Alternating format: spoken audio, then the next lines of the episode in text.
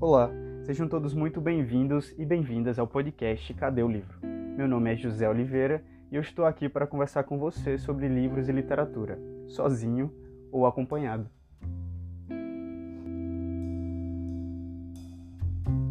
Neste capítulo estaremos com Débora Cândido, psicóloga com estudos voltados para a psicanálise lacaniana e escritora nas horas vagas. Eu não posso deixar de comentar como a gente se conheceu, Conheci Débora em um jogo online chamado Rabu Hotel e, coincidentemente, morávamos no mesmo prédio. Desde então foi amor à primeira vista e nos tornamos amigos bem próximos. Débora, é um prazer ter você aqui com a gente no podcast Cadê o Livro? E para comentar sobre um livro que é tão incrível e que a gente gosta tanto, que é O Mundo de Sofia. Olá, boa tarde, Zé. Realmente, essa amizade se deu de uma forma bem louca, mas que a gente conseguiu trazer para a vida e que ela perdure por muito, muito tempo. É, então, obrigada, agradeço muito pelo convite para partilhar nosso conhecimento sobre esse livro. É, espero contribuir de alguma forma.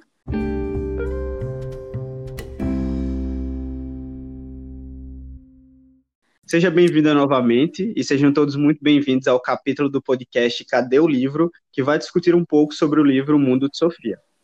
É, este romance ele foi escrito por Jostein Garder e publicado em 1991. O livro foi escrito originalmente em norueguês, mas já foi traduzido para mais de 60 línguas. Teve sua primeira edição em português em 1995, que atualmente encontra-se em sua 32ª reimpressão. Somente na Alemanha foram vendidos 4 milhões de cópias. Em 2012, uma nova edição brasileira, traduzida a partir do original norueguês, foi lançada para comemorar os 15 anos da obra e os mais de um milhão de exemplares vendidos no Brasil. Com essa introdução, a gente consegue sentir o quanto essa obra é importante não só para a gente, mas para a humanidade como um todo. Com certeza. Eu me lembro quando eu comecei a ler esse livro, e faz alguns anos, né, eu estava na escola ainda. E eu fiquei assim meio que chocada com o tanto de informações que conseguiu me passar, apesar de ser um romance. Mas o objetivo dele é justamente esse, né, de trazer essa, esse conhecimento sobre a filosofia e ao mesmo tempo prender a gente com com o mistério que envolve a história toda e que a gente vai só descobrindo aos poucos até chegar ao final. E antes de adentrar no livro em si, eu gostaria de saber mais de você. Como é que você começou a se interessar por literatura? Então, eu não me recordo bem se foi a, a leitura em si ou foi mesmo porque eu sempre gostei de escrever. Então, acho que a escrita que, que influenciou a leitura, ou foi bem a leitura que influenciou a escrita. Uhum. Mas eles aconteceram de forma simultânea. E eu sempre gostei muito de escrever é, poesia, textos poéticos, nos contos.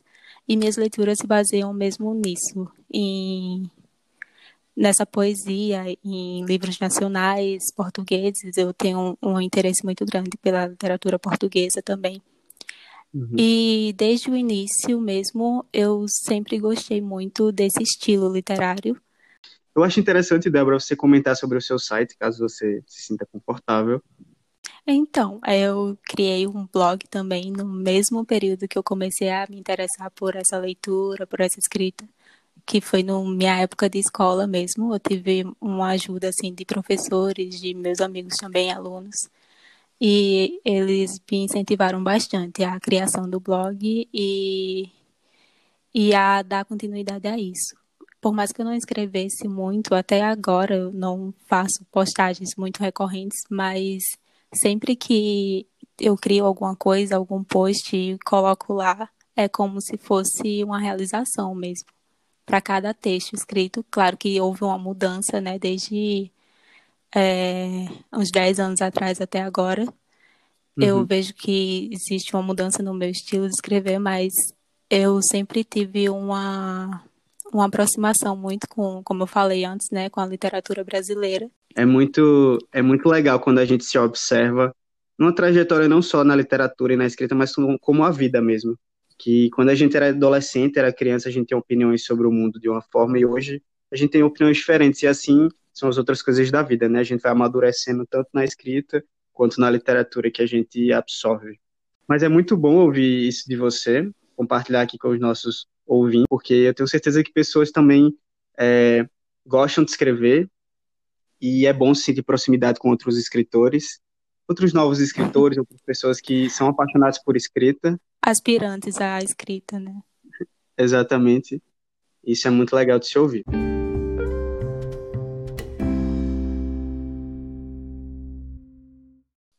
Então, agora a gente vai começar a discutir um pouco sobre a obra O Mundo de Sofia. É, é legal essa, nessa introdução a gente ter ideia mais ou menos o que o Justin Gardner queria com essa obra. O Mundo de Sofia ele não é um livro didático. Você, quando você começar a ler ele, você vai perceber que ele não traz conceitos conceitos muito engessados sobre a filosofia, né? Sobre a, essa, essa, esse caminhar da filosofia ocidental que é o que ele se propõe a fazer. E ao mesmo tempo ele é porque por, por mais que ele não traga esses conceitos engessados, ele traz conceitos. Então isso faz com que seja um livro didático para que o leitor ele consiga realmente emergir na filosofia de uma forma interessante. É, Joseph Gardner ele escreveu esse livro para que auxiliasse os seus alunos a entender melhor a matéria. O Joseph Gardner ele era professor de filosofia do ensino médio norueguês e não existia livros de filosofia na época que, que fossem mais próximos aos estudantes. Então, isso trouxe uma visão muito interessante na época que foi escrito.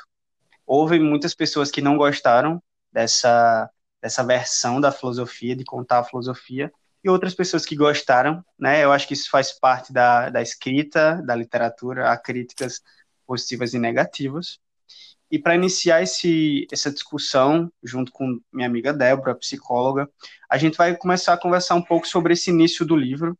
A gente começa a obra conhecendo um pouco de Sofia, junto com seu cachorro. Sofia Radmussen tem 14 anos e esse nome quer dizer sabedoria, que é muito muito interessante o Joseph Garden ter colocado. E ela começa a receber cartas estranhas, cartas anônimas, com perguntas do tipo: quem é você, de onde você vem, ou como começou o mundo, e descobre o quão pouco sabemos sobre o mundo que a gente vive. Débora, é, eu gostaria de saber de você, que a gente conversasse um pouco sobre esse início do livro, como é que foi para você observar uma menina de 14 anos recebendo carta?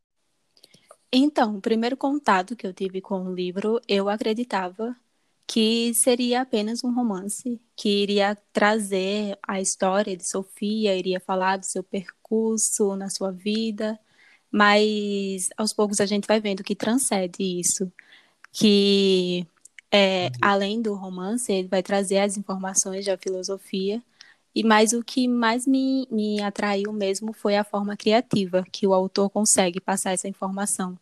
Segundo tópico agora da nossa discussão a gente vai falar um pouco sobre a apresentação dos outros personagens que fazem parte. Uhum. Né? A gente percebe que essas cartas são, são enviadas por um professor de filosofia, né? que ele tem essa proposta de elaborar um curso de filosofia ocidental desde a antiguidade, com os pré-socráticos, até os dias atuais. E assim o início da aventura.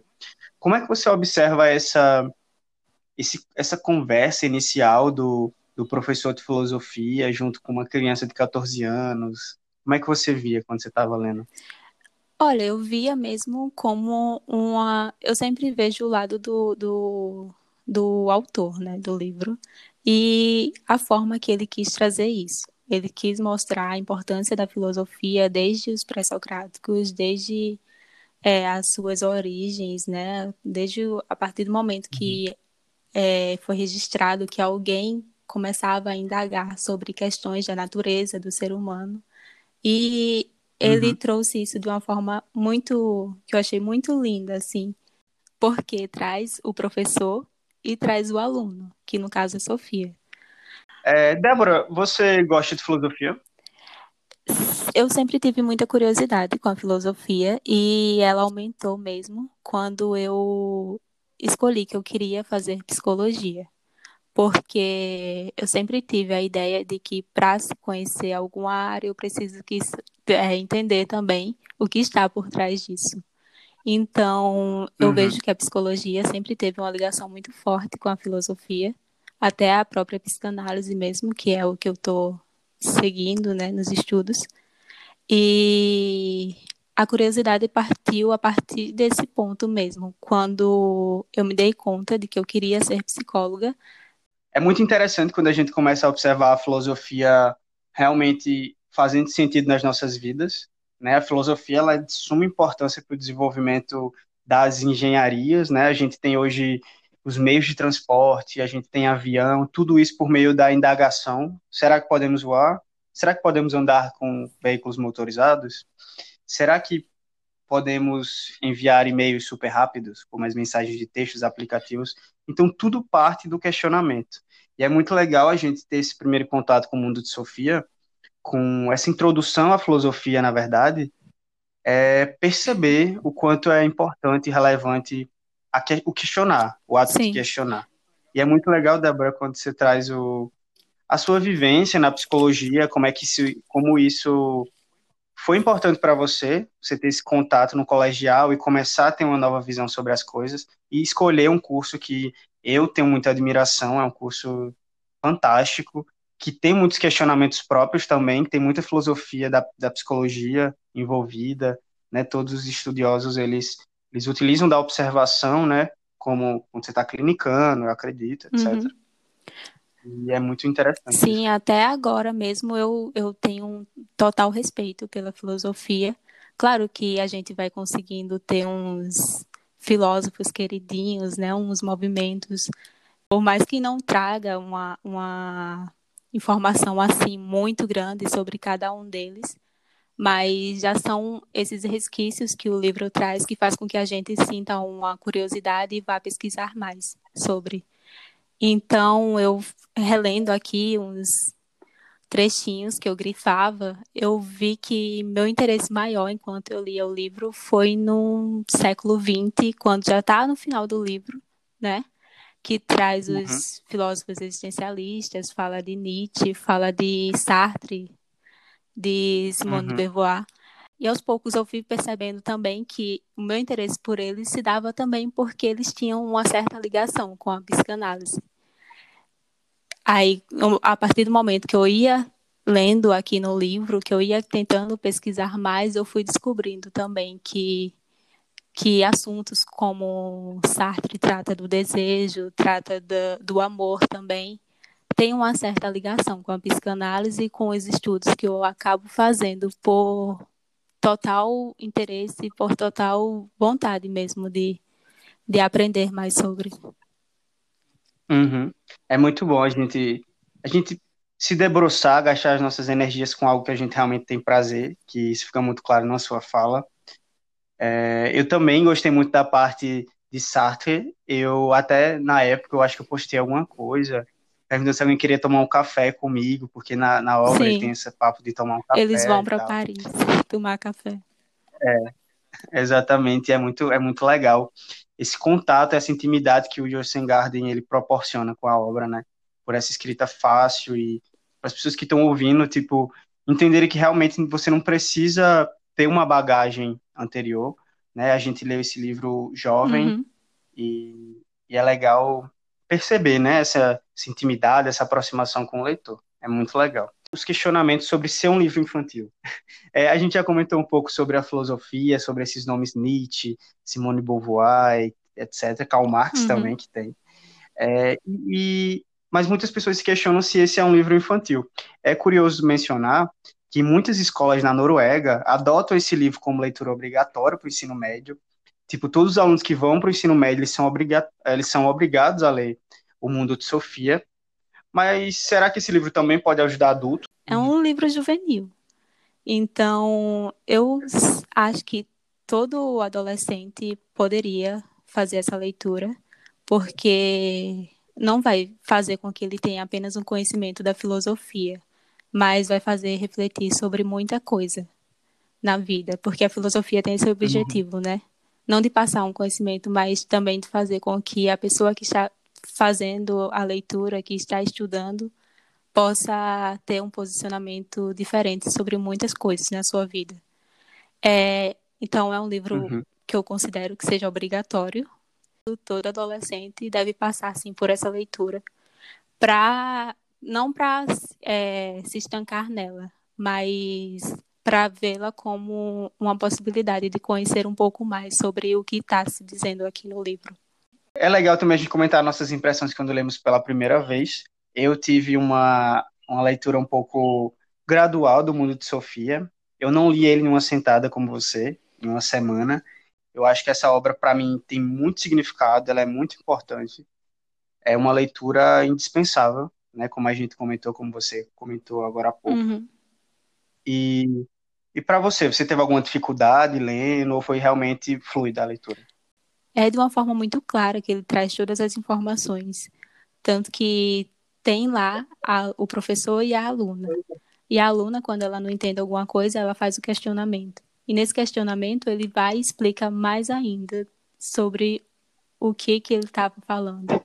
Então, é, o autor ele se empenhou muito em poder passar essas informações da forma mais clara possível. E o que me fez é, ler de uma forma tão rápida foi porque eu estava envolvida no mistério que o autor queria causar no leitor, né? Eu estava querendo uhum. saber logo de uma resolução do que que estava acontecendo nesse mundo que era controlado por alguém. E ao mesmo tempo eu também estava querendo conhecer um pouco mais a filosofia. Então, essa curiosidade minha mesmo que fez com que eu lesse rápido e ficasse chateada quando o livro acabou. É, então, o que mais me marcou no livro, eu creio que seja ainda voltado para os conhecimentos filosóficos. O que mais me marcou na obra O Mundo de Sofia é, foi o segredo da existência, é, é muito legal como quando o Justin Gardner começa a escrever sobre a morte, sobre a, a imediatez que é a vida, né, esse sopro que é a vida, e também os comentários sobre a não reflexão, né, como a gente vive ignorante quando a gente não reflete sobre as coisas. Sim. Né? E essa não reflexão, ela também se pode se expandir na política, em todos os nossos meios sociais, porque se nós tivéssemos políticos que realmente pensassem que a vida é um sopro e que eu acho que, que pensar na morte faz muito a gente ser pessoas melhores, porque sabendo que a vida é limitada, a gente consegue a gente consegue perceber a realidade que são as coisas. E esse segredo da existência, ele mexeu comigo.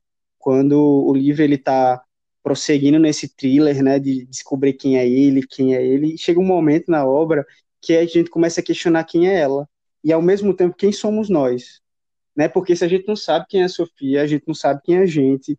E isso para mim é algo que eu não que eu sempre que sempre me marca quando eu quando eu lembro da obra O Mundo de Sofia. Porque eu me questionei um momento se, quem era eu, onde é que eu estava. Eu comecei a perceber que realmente eu iria morrer, saca? Uhum. Então, isso é muito muito legal. É quando uma obra desperta isso em você. Apesar que a gente já comentou no início que não é um curso extensivo de filosofia, você não vai estar formado em filosofia, mas isso desperta né, a nossa curiosidade, esse conhecimento que é de suma importância, né, que torna a obra obrigatória para a percepção da vida mesmo, porque a filosofia tem esse poder Sim. na gente. E é um livro que eu recomendo, recomendo, recomendo todos os dias, porque, enfim, é muito bom sentir isso, sentir que a, a ignorância parece que ela vai saindo um pouco, né? A gente não deixa de ser ignorante, óbvio, porque o mundo existe uma gama de conhecimentos, mas a gente começa, começa a perceber que existe uma filosofia que questiona. E isso nos fazem pessoas melhores né, e pessoas diferentes Sim. também. É um livro que desperta uma curiosidade, né? Sobre a filosofia e sobre nós mesmos. E eu acho que casa muito né, com, a, com a psicanálise, né, com, esse, com esse existencialismo também. Uhum.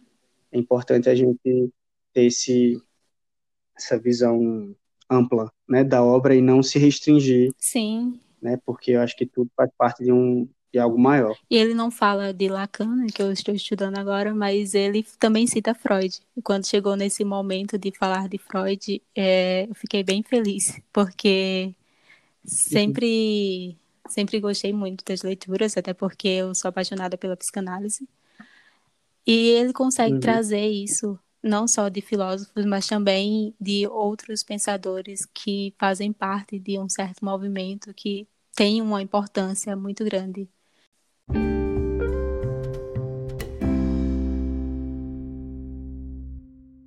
Então, antes de finalizar, eu gostaria de perguntar a você qual livro você recomendaria para alguém que está começando a ler agora de forma mais assídua e o motivo? Se você tem uma obra que você acha que é uma leitura boa, fácil e que vai agradar a todos os públicos.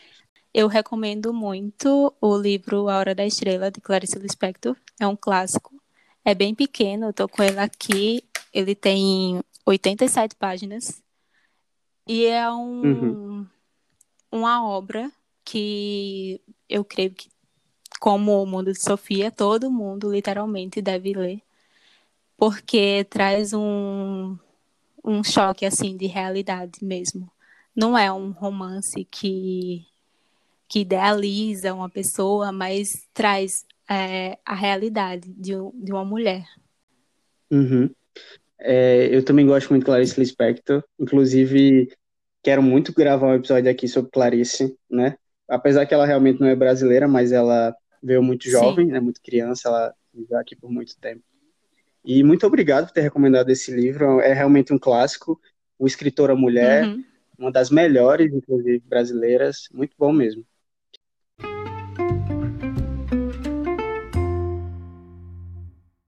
Chegamos ao fim deste capítulo sobre o mundo de Sofia, de Justin Gardner. Muito obrigado, Débora, por ter topado participar com a gente nesse momento. Foi um momento muito enriquecedor para todo mundo, tenho certeza. E fique à vontade para se despedir do pessoal e falar alguma coisa que você queira. Então, eu que agradeço, amigo. É, fico muito feliz em compartilhar esse conhecimento com você. Foi bem enriquecedor, de verdade. E eu aguardo aí outros convites. Aos ouvintes, nos sigam nas redes sociais, Instagram e Twitter, arroba Cadê o Livro, underline, e sintam-se à vontade em enviar alguma mensagem para a gente. Grande abraço e com vocês, dueto de Chico Buarque. Consta nos astros, nos signos, nos búzios. Eu li no anúncio, eu vi no espelho, tá lá no evangelho, garantem os orixás, serás o meu amor, serás a minha paz. Consta nos altos dogmas. Eu fiz uma tese, eu li num tratado, está computado nos dados oficiais. Serás o meu amor, serás a minha paz. Mas se a ciência provar o contrário, e se o calendário nos contrariar, mas se o destino insistir e nos separar. Os astros, os signos, os, dogmas, os búzios, anúncios, tratados, ciganos, projetos, sinopses, conselhos, cidânio, evangelho e todos os orixás. Serás o meu amor, serás amor a mim.